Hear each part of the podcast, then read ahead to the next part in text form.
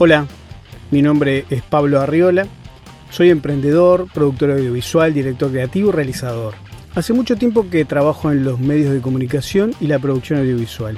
Mi idea con esta serie de podcast es invitar a diferentes actores del medio a conversar, a charlar y así poder escuchar su pensamiento sobre la actualidad de la producción de contenidos, de la industria audiovisual y de los medios de comunicación. La idea es conocer un poco de lo que piensan de diferentes temas vinculados a la realidad de los medios hoy, de los nuevos modelos de negocios, de la innovación, de los contenidos, de las narrativas transmedia y multiplataforma, de los anunciantes y la publicidad. Vamos a hablar mucho de brand content y de las nuevas formas que tienen hoy las marcas para conectarse con sus consumidores. Hablaremos de todo un poco. La idea es invitarlos a pensar y reflexionar sobre los medios tradicionales, los nuevos medios digitales, la industria audiovisual y la industria publicitaria. Creo que en algunos sectores del medio local nos hace mucha falta generar momentos de encuentro, de charla, así poder intercambiar con nuestros colegas lo que nos pasa, lo que nos inquieta, lo que nos preocupa. En mi opinión, ese intercambio es súper necesario para poder seguir creciendo como profesionales y como personas involucradas con nuestro tiempo. A lo largo del año les voy a ir compartiendo las diferentes charlas con profesionales de Uruguay y del resto del mundo.